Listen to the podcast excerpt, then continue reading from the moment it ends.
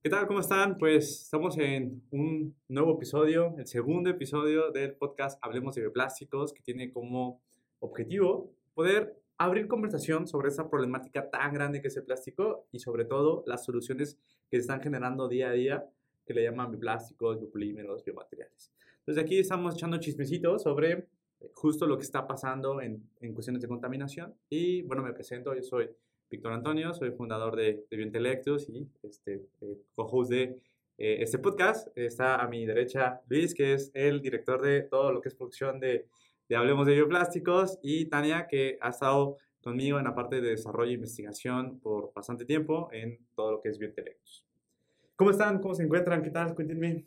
Muy bien, ¿eh? muy bien. La verdad, bastante emocionado de por fin tener una invitada en el podcast, la primera invitada. Primera. La primera, ¿qué se siente de estar inaugurando esto? No, pues es algo muy emocionante, la verdad, poder hablar de todo lo nuevo que se está desarrollando. Pues hoy tenemos varias noticias, ¿no? Eh, esperemos entrar así en caliente. Queremos abrir, a diferencia de, de la, del episodio anterior, queremos abrir un poquito con algunas noticias sobre la contaminación, ¿no?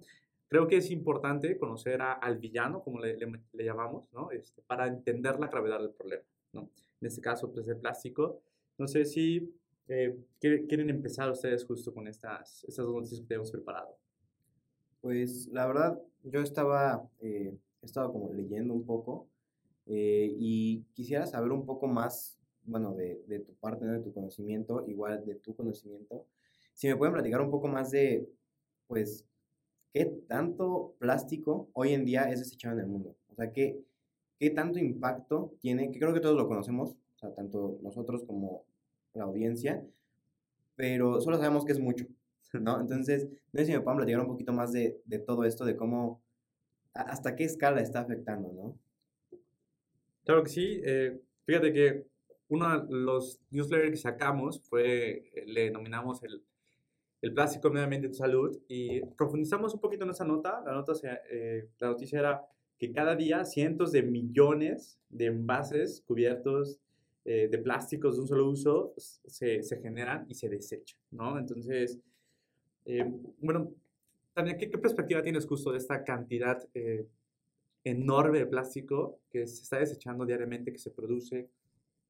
Pues sí, una de las cosas muy importantes es que pues no la vemos, ¿no? Nosotros pues vamos a la basura y la tiramos y pues es algo que pues es inevitable, ¿no? O sea, que, nos, que como consumidores eh, de alimentos pues tenemos que utilizar los envases y empaques para proteger nuestra comida y que no se contamine también.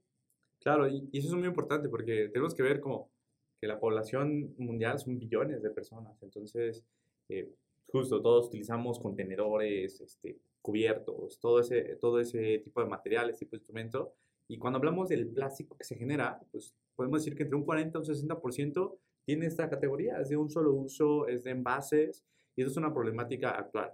Lo que quiero que entiendan un poquito es que de todo el plástico que se genera, que son cientos de millones de, de estos productos, en los últimos años, en promedio, en la última década, dos décadas, menos del 10% se ha reciclado. Entonces, ¿qué le ha pasado a todo ese plástico que se fabrica diariamente y que va en aumento? Ese 90%, ¿dónde está? ¿No?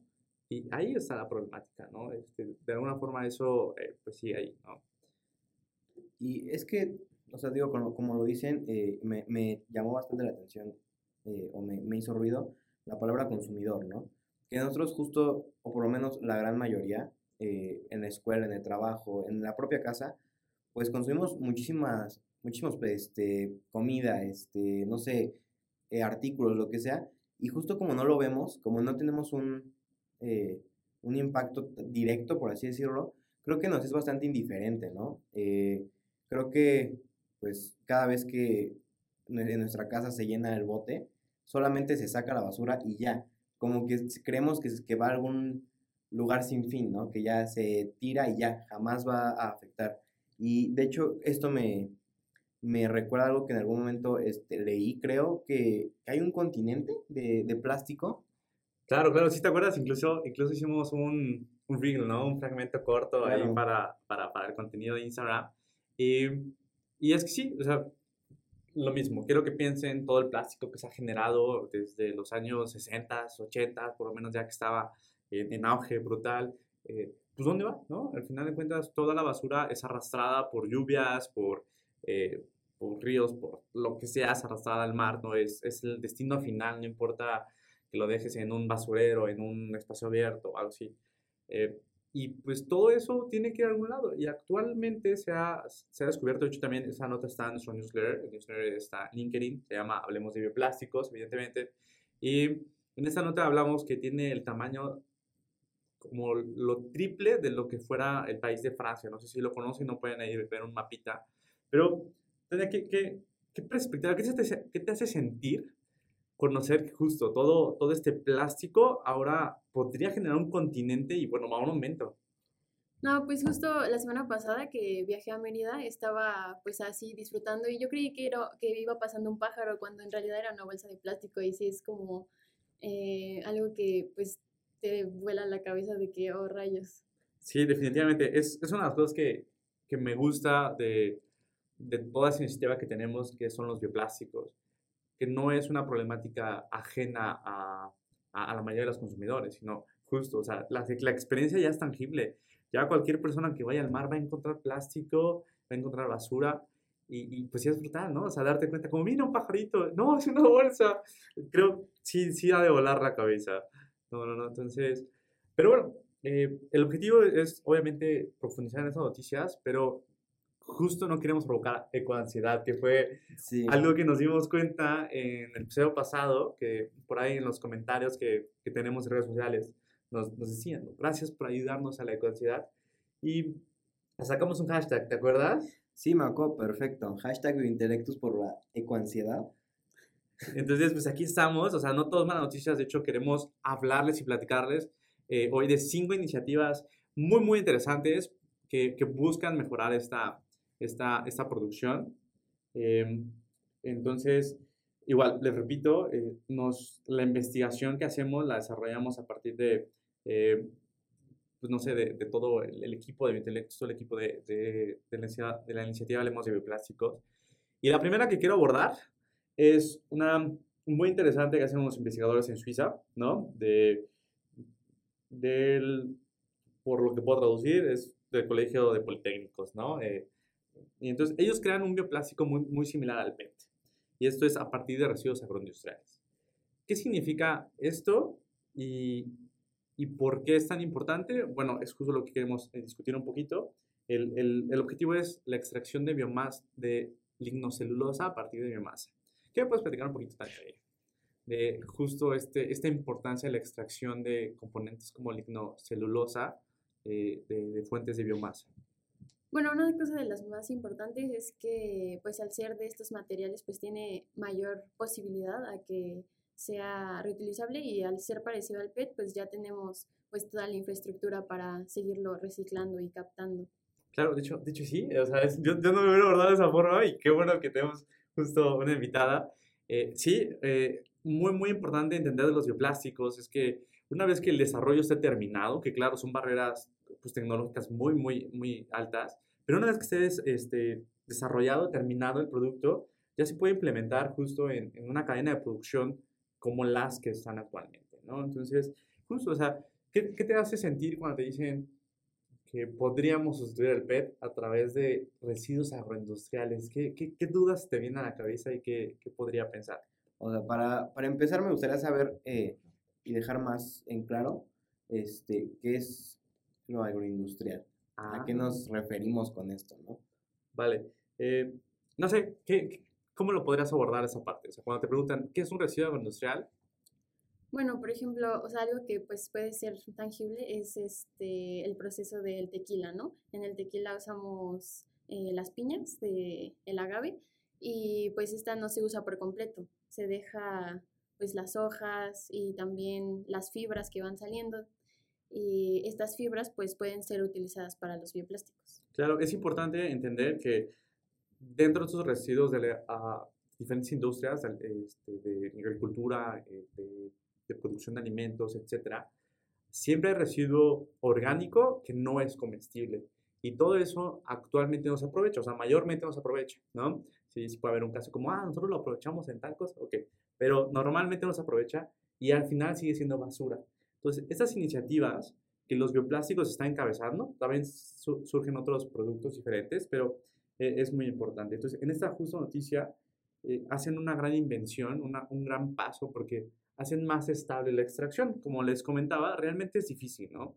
Eh, me han preguntado mucho, oye, ¿por qué si ya hay normativas? ¿Por qué si las empresas están cambiando? ¿Por qué no vemos estos materiales? Pues realmente es complicado, o sea, estamos hablando de que estamos utilizando procesos vivos. Bueno, también tenemos una segunda, una segunda noticia que sobre estas investigaciones y propuestas.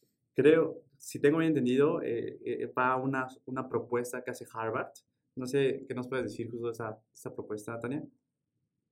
Bueno, esta propuesta eh, tiene el objetivo de prolongar la vida de los alimentos a través de un empaque biodegradable. Y eh, tenemos que el recubrimiento eh, lo utilizaban fibra de lululano antimicrobiana. No sé, tú sepas qué es eso. Claro, ok. Hay, hay dos cosas que rescatar muy importantes para no meternos mucho en de técnica, porque buscamos que todas las personas eh, entiendan esto. Una de las cosas que incluso platicábamos, ¿te acuerdas? Es que el hecho que Harvard también esté enfocando recursos, investigación y desarrollo esto, tiene que validar el hecho que son propuestas tangibles, realistas, ¿no? nos enfocamos nos encontramos mucho en, redes sociales, personas que son escépticas a los bioplásticos y, y los entiendo de una forma. O sea, la contaminación es tan grande que propuestas falsas nos asustan, ¿no? Y, bueno, las empresas a veces de la falta de conocimiento y bueno, también una que otra mala acción, a veces este, usan términos como biodegradable o ecológico, ¿no? Sustentable, que podrían ser malinterpretados. Pero Entender que los bioplásticos y tener un contexto de que los bioplásticos realmente es una solución tangible a un problema de contaminación es importante y ver cómo institutos de todo el mundo, ya hablamos de Suiza y ahorita hablamos de Harvard, eh, quiere decir que pues algo estamos haciendo bien, que es el camino, ¿no? No es como que todos los investigadores del mundo se pongan de acuerdo a decir como, ay, vamos a decir que hacemos bioplásticos para que la gente crea que, que es una solución al plástico. No, la verdad es que es algo muy tangible. Y la segunda cosa eh, que, que, que, puedo rescatar de esto es la importancia de tener un, un, un empaque de anaquel, ¿no? O sea, eh, todos hemos tenido una, un momento donde, no sé, tal vez no te comes tu fruta, no te comes tu alimento que compras en el, en el, en el supermercado y se echó a perder. Y al final, toda la basura, ¿no? ¿Han tenido alguna experiencia como así muy cercana? Pues pues no, no sé si, eh, bueno, no, sí, ya me acordé. Este, generalmente en harinas, eh, así tal cual, compras la, harina y a mí me ha tocado que ni siquiera está abierta y adentro está como ya húmeda o tiene como algún, eh, algún organismo, ¿sabes? De que a lo mejor tiene un gusanito, un... O luego literal lo sacas y es una colonia enorme de, de insectos. No sé si puede ir por ahí, porque igual también el pan de caja también ese me ha, me ha pasado, que tiene una fecha de caducidad y lo sacas y ya tiene incluso hongos. Entonces, creo que esas son las que más claro. cercanas tengo. ¿Sabes qué me pasa a mí? Eh, compro paquetitos de lechuga, paquetitos de eh, espinaca, ¿no? Este, no tengo eh, la facilidad de, comprar una grande este, por el tipo de consumo. Y de verdad es tres, cuatro días que lo abres y ¡pum! ¿no? O sea, este, se, se, echan a perder. Entonces, eh, ¿Tú has tenido algo, algo así como tangible de que compras justo eh, algo alimenticio y se te echa a perder muy rápido? Mm, sí, pues sí, antes, o sea, cosas nuevas que metes al refri, o por ejemplo una crema que ya venía como cortada. Ah, claro, sí, cierto. Sí, sí, sí, también pasa mucho en los lácteos. Entonces, una de las cosas por las cuales el plástico existe es crear barreras de eh, para conservar los alimentos. Pero al final de cuentas hay que entender que es sintético, ¿no? Las, en la naturaleza vemos, por ejemplo, las cáscaras de fruta. Las cáscaras de fruta tienen como objetivo eh, proteger el alimento, la, la, pulpa, ¿no? Muy general. Y, esto ayuda a conservarlo, tiene una larga duración. El, el, generar bioplásticos parte de ese mismo principio, ya que estamos obteniendo las mismas moléculas que están dentro de estas cáscaras. En este caso, los investigadores usan este, eh, una fibra, un desecho para, para obtener eh, celulosas, amidones, este, pectinas, eh, lípidos, y hacen una película, hacen, hacen un sustituto perfecto al plástico, pero con las características como si fuera una cáscara.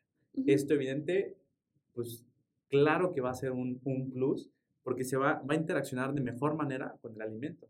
¿no? Y justamente se enfocan en esto de que sea pues seguro y pues pueda inhibir la, la proliferación microbiana. Claro. Que sea inocuo el, el, empa- el empaque. Claro, ¿cu- ¿Cuándo te ha pasado que, que abres un plátano, una, una naranja y adentro está un guiado? ¿Cuándo te ha pasado? Jamás. Jamás, ¿no? Pero y, y es muy es, es muy normal de que abres un envase de plástico y tiene microorganismos, ¿no? Entonces, siento que va por ahí, siento que es algo que una vez que se implemente va a ser muy funcional para nosotros y además también nos va a quitar esta sensación de que estoy quitando el plástico y a la basura, ¿no? Porque cuando, no sé, yo, es mi ejemplo personal de mm, la lechuga que tengo, la espinaca que viene en esos paquetes, pues cuando ya, está, ya se pudrió, pues echas todo eso, no es como que vayas a sacar y agarrar como todos los hongos y eso y tirar eh, la basura orgánica y luego el empaque de plástico. Si llegaras a pasar, facilita la gestión del residuo. Ya con el empaque de plástico, pues ya echas todo eso al orgánico y se acabó. Entonces, creo que es algo bastante, bastante bueno. Sí, y aparte se me hace sorprendente que aún con estas, eh, estos hechos, ¿no? De que jamás hemos destapado una fruta y ha tenido hongos, pero sin embargo sí hemos destapado empaques eh, plásticos sintéticos y han tenido hongos. Me parece impresionante que aparte hay gente que compra fruta, que es justo lo que no, no se honguea de manera natural, digamos, eh, la compra ya con empaques de plástico, ¿no? No lo, lo hemos visto en, bueno, yo lo he visto creo que en Starbucks, eh, mención no pagada, evidentemente, este, que venden gajos de naranja, por ejemplo, de toronja, en empaques plásticos, ya sin su empaque natural. Es, sí, es, ah, es, es que es un dilema horrible porque, pues, dirías, ah, es que lo hacen para que llegue a Corea, ¿no? O sea, para, ah, no sé, quiero pensar en algo así. Pero, pues, aquí localmente vemos, o sea, fruta local en comercios locales, ¿no? En supermercados, y sí me ha tocado gajos de naranja, gajos de, de mandarina. Y digo, pues no es tan difícil pelar una naranja, no es tan difícil pelar este, eh, este material y generas un plástico que ahí sí entraría un principio de reducción de, de, de material. Que no, sé, no sé qué opinas tú de esto. Bueno, pues ah, también es criticable porque pues hay gente que no tiene el tiempo para hacerlo y pues es una manera rápida de acceder a ello. Pero eh, algo que pues es interesante es que pues también se están desarrollando lo que son Smart Materials, que eh, tienen como la, el objetivo de desarrollar un tracking en tiempo real. Claro, y eso me encanta, ¿sabes por qué? mapearlo Hacia Porque- dónde va. Porque una de las cosas que yo considero y que estoy muy en contra como esos eco-influencers, ¿no? Sin, sin hacer como una ofensa particular, es que muchas de las propuestas son como irte a la edad de piedra, ¿sabes? Es como decir, ¿sabes qué? Olvídate del aire acondicionado y súfrete el calor y nada más, o sí, se se ha hecho muy viral últimamente, ¿no? Eh, el baño seco, ¿no? Y es como de, creo que no es la solución, sino la solución es empujar la innovación y la tecnología, ¿no? Decir, ok, ya usamos empaques, tenemos un sistema de empaques para gajos, porque resuelven esta solución.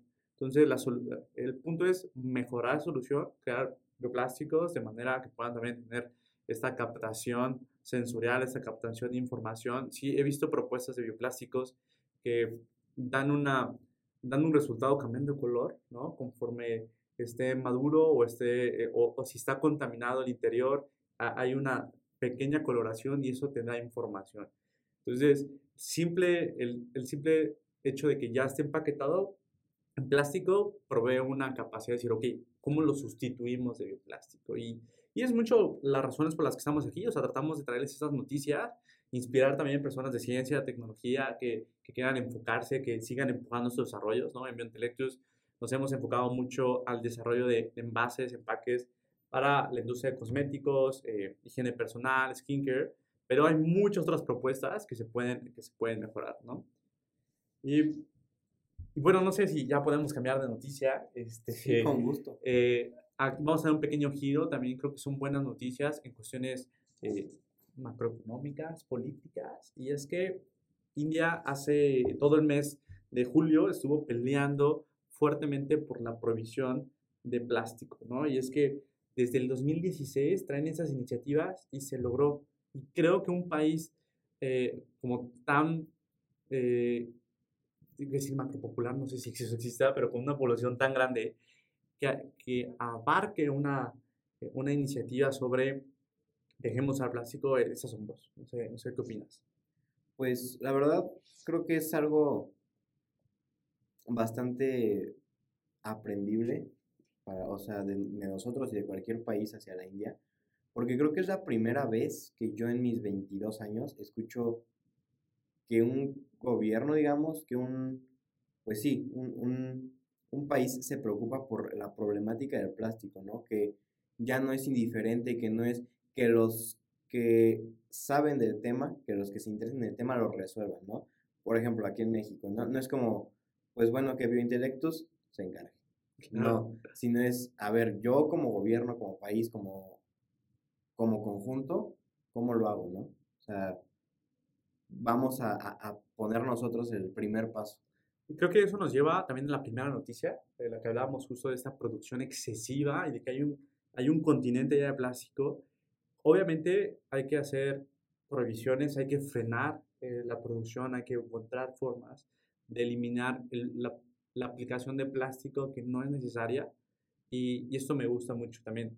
Eh, creo que en México, no conozco mucho las iniciativas en, la TAM, pero creo que en México las propuestas han sido muy tibias, han sido como que, eh, pues, que los grupos sustentables no se enojen aquí, y no ha sido algo nacional, han sido algunos estados, han batallado mucho estas iniciativas para llevarse a cabo y no se ha atacado como país provisión. También algo que se me hace interesante es que India no es necesariamente un país primermundista, que, que todos tengan resuelto el problema, problemas de higiene, problemas de medicamentos, problemas, y aún así decidió entrarle a la prohibición de todo lo que es su salud. No sé, no sé, no sé qué te provoca a ti conocer justo que un país tan grande, eh, Italia, eh, esté prohibiendo tanta cantidad de plástico de multas enormes realmente. No, pues es algo que no imaginaba, no tenía idea de que en países orientales ya estuviera ocurriendo estas prohibiciones y sobre todo pues que son drásticos y eso también tiene que ver pues con su cultura. Y pues sí me sorprende de que prohíban eh, los empaques de cajas de dulces, tarjetas de invitación, porque pues es algo que pues, no había pensado. Claro, ¿sabes qué? También quiero rescatar de esta noticia. los invito a suscribirse al newsletter. Hablemos de bioplástico, pueden profundizar más en esta noticia. Sacamos eh, semanal, quincenalmente, buen, buen este, conjunto de cinco noticias, pero bueno, acabando de comenzar, regresando, eh, algo que me sorprende mucho es la multa. Creo que hasta cinco años de cárcel por eh, comercializar, eh, producirlo, utilizarlo. Y fíjate que tuve la oportunidad hace unos años de estar en un foro de discusión en, el canal judicial con pues, personas representantes de, la industria del plástico aquí del país. Y criticaban eso, decían, oye, no inventes, o sea, las multas que están poniendo son peores que si te cacha la policía con un arma de fuego. O sea, y, son personas que están trabajando, que es un negocio. Y lo entiendo, o sea, entiendo esa parte como eh, este, más, más social, pero también lo que hay que explicar es el otro lado, o sea, el otro contexto. Los, la contaminación de plástico nos está costando demasiado, 10 veces más. Los impactos ambientales no solo está, nos están quitando comida de que los ecosistemas están muriendo, y también las plantas, sino también nos está afectando la salud. Y no solo la salud de, de, una persona, sino globalmente están afectando, ¿no? Inclusive por ahí hicimos una, un, este, un, un video que, que, ha tenido buen, eh, buena interacción, que era que se imaginaran que de repente pues un familiar se va al hospital y le dice, no, pues es que tiene cáncer y, y no sabemos por qué, o se intoxicó y fallece, y tiempo después en, en la autopsia se da cuenta que por los microplásticos. Entonces el impacto es un, de, de la cantidad de plástico es muy grave, es un asesino eh, silencioso y por eso las multas tienen que ser muy represivas, porque como no vemos este impacto tangiblemente, no es lo mismo que un arma de fuego y dices, no, no, sí, sí, sí, te da miedo luego, luego cuando ves a alguien cargando un arma, eh, los, eh, los, impactos son muy, muy drásticos y tienen que ser las, las sanciones de la misma forma, si no las personas podrían pasarlo por alto. Entonces creo que va por ahí y creo que es algo muy rescatable. Eh, sí es discutible saber si la India, cinco años de cárcel por vender bolsitas o tarjetas, tal vez es discutible, pero esta es la razón por la cual están usando eh, este, sanciones tan, tan brutales. Sí, pero es una manera pues clara que se mueva pues el gobierno y las empresas a cambiar y evolucionar. Claro que sí, sin duda. Eh, eh, sí he leído sobre muchas iniciativas sobre la India. De hecho, en LinkedIn tengo algunos, eh, algunos contactos y veo muchos proyectos de bioplástico realmente jalando, ¿no? O sea, están creciendo, industrias abriéndose, fondos también este, de inversión en eso. Entonces, creo que la India es un gran ejemplo de cómo se está transicionando una industria de plástico y bioplástico. Está prohibiendo fuertemente, pero también está impulsando fuertes este, iniciativas de, de bioplásticos. Entonces, eso, me encanta, eso me encanta. Sí, me parece bastante, bastante bien, ¿no? Que aquí en México, por ejemplo, pasó, ¿no? Con las bolsas, con las, todas las cosas plásticas, pero solamente era, o sea, como que se impuso muy de golpe e inclusive generaron un poco de, de pánico eh, para que al final, pues, como que diéramos otra vez el paso hacia atrás, ¿no? Porque yo me acuerdo que mucha gente, pues sí empezaba a dejar de usar plásticos y, digo, aunque sea como un poco, eh, pues cliché, el hecho de llevar tu botella, y lo hablamos en el, episodio pasado, de que no es llevar tu topper a los esquites, a que te echen ahí tu esquite en lugar del vasito, ¿no? Pero creo que eh, a, la, a, la, gente no ver como un, como, como alguna sanción, digamos, sigue usando los plásticos, o sea, y lo vemos día a día, todo el mundo con su botella de plástico, con, con miles de cosas de plástico. Entonces creo que el hecho de tener como un una sanción, o sea, que no debería de suceder. Pero creo que al tenerlo, pues es porque el problema ya llegó demasiado lejos, ¿no? Claro, claro que sí. Y bueno, en, en, buenas noticias, esta noticia te la voy a dejar a ti que, que tú la abras, pero también hay iniciativas muy buenas en cuestiones de propuestas. Bueno, tenemos que eh, la marca de moda, Stella McCartney, lanzará carteras de lujo elaboradas con un biotextil fabricado a partir de hongos. Y esto lo hace en conjunto con una empresa que se dedica a desarrollar biotextiles con micelio. Y esto, esto me gustaría que lo desmenuzáramos un poquito, porque es muy, muy importante una propuesta, aunque como tal no es un bioplástico, si entra en estos bioproductos y biomateriales.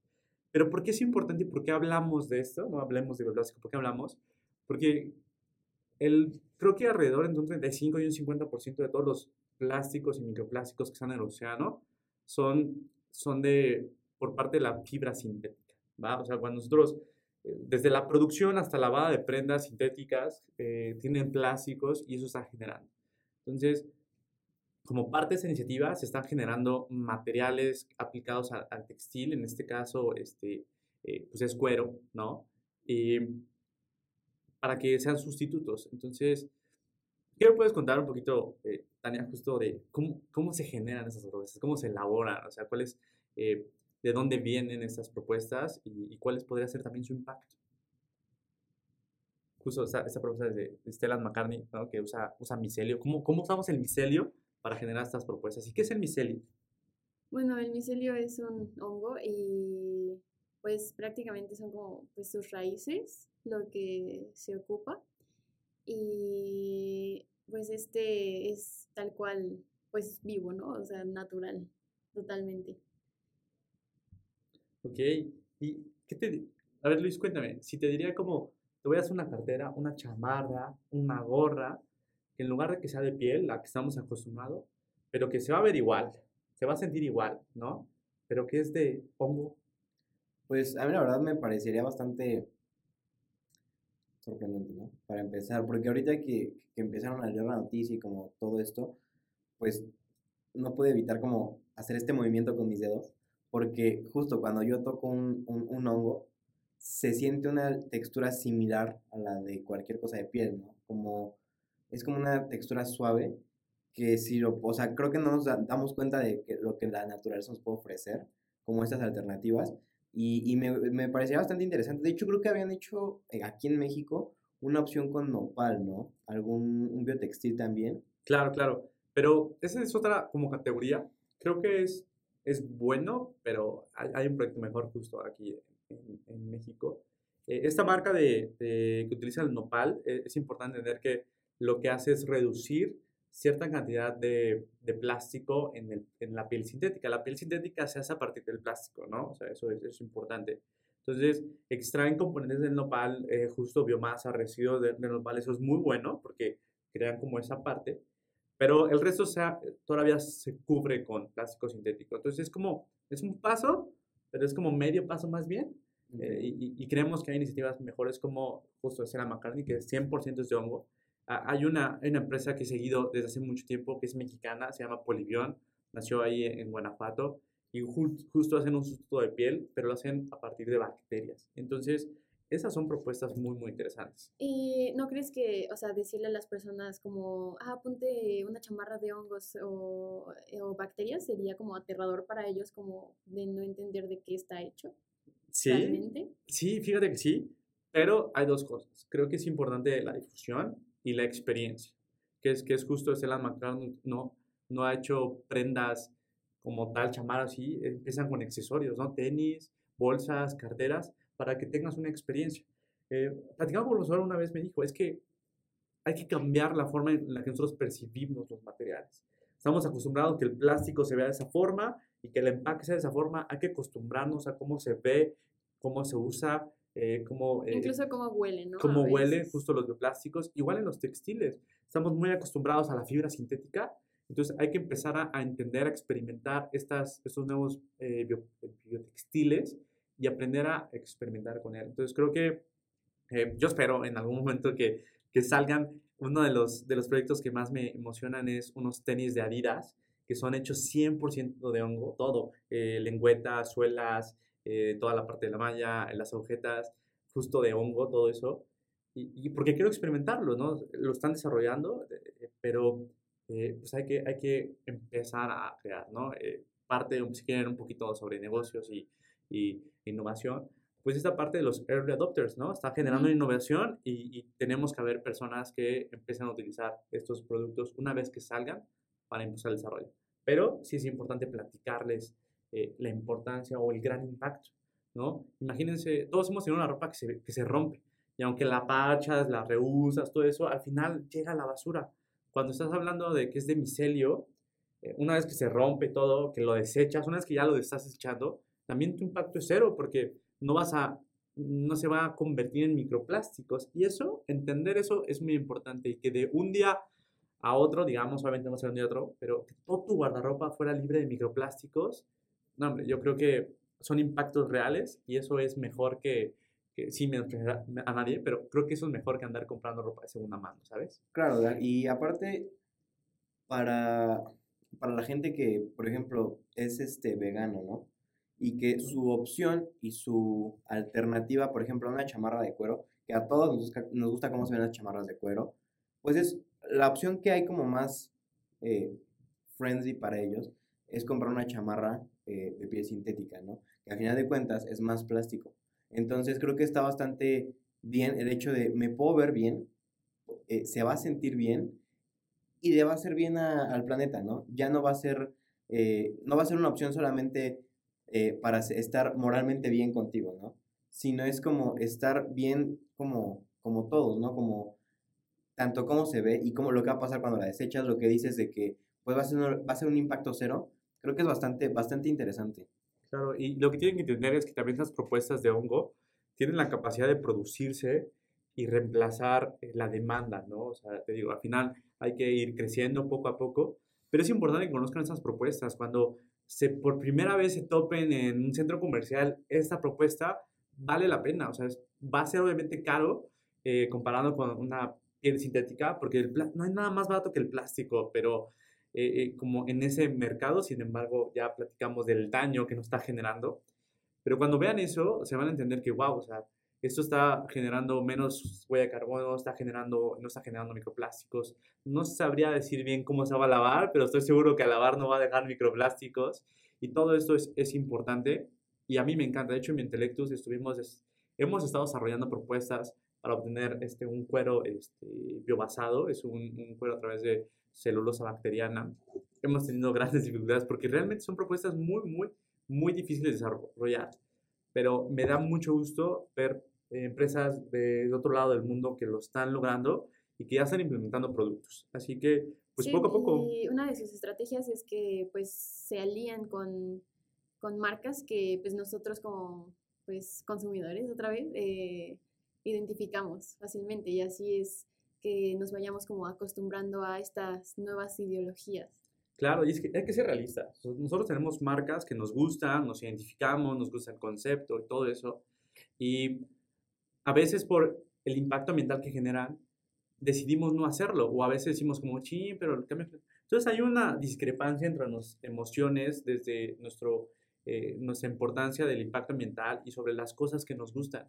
Y no debería ser así. Deberíamos, las, justo las marcas tienen que evolucionar, estas marcas importantes que nos gusta vestir, deberían evolucionar para generar propuestas para nuestras necesidades. Claro, y digo, nada más por cuestiones de tiempo, creo que deberíamos ir cerrando un poco. Claro sí. Eh, como la ocasión anterior, también me gustaría dejar un hashtag, porque creo que la palabra debe ser consumismo. Y tú lo dijiste, si encuentran las opciones, valen la pena. Entonces, ¿qué te parece si utilizamos hashtag bioconsumismo? Mm, late. ¿Te gusta? Entonces, para quienes nos están viendo, ya sea en redes, en YouTube, TikTok, Instagram, por favor comenten hashtag bioconsumismo. Me late. Pongan, también queremos abrir conversación con ustedes, eh, no solo entre nosotros, sino también ustedes. Productos que se encuentren, eh, que digan eh, compostable, bioplástico, sin duda pueden compartirnos en el hashtag, vamos a usar este bio, bioconsumismo, ¿no? Y pongan hashtag hablemos de bioplásticos, ¿no? Ese es, ese es como el objetivo de todo esto. También eh, los invitamos también a ir a, redes sociales, ¿no? Está, yo personalmente estoy como Víctor Antonio Bioplásticos, ¿no? Eh, el, nuestro newsletter se llama Hablemos de Bioplásticos. Les invitamos a compartir este episodio. No sé si quieran dejar sus redes. Este, Tania, por favor, tus redes. ¿O, ya, o un correo o algo así que te quieran, si tienen alguna duda,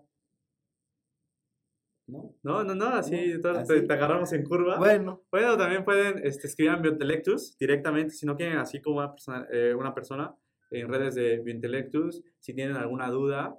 Y pues aquí, Luis. Eh, yo soy arroba Daniel AndaR, lo vamos a estar dejando por aquí. Eh, más que nada, los inexpertos como yo, mándenme sus preguntas y yo las traigo acá para que nuestro experto, Víctor, nos pueda resolver un poco más y nos pueda ayudar a, a comprenderlo, ¿no? Desde nuestra ignorancia poder hacernos un poco más conocedores de los bioplásticos, ¿no? Claro que sí, y así, ya saben, juntos, seguir caminando en verde. ¿Vale? Perfecto. Que tengan una excelente semana y pues nos seguimos viendo. Bye.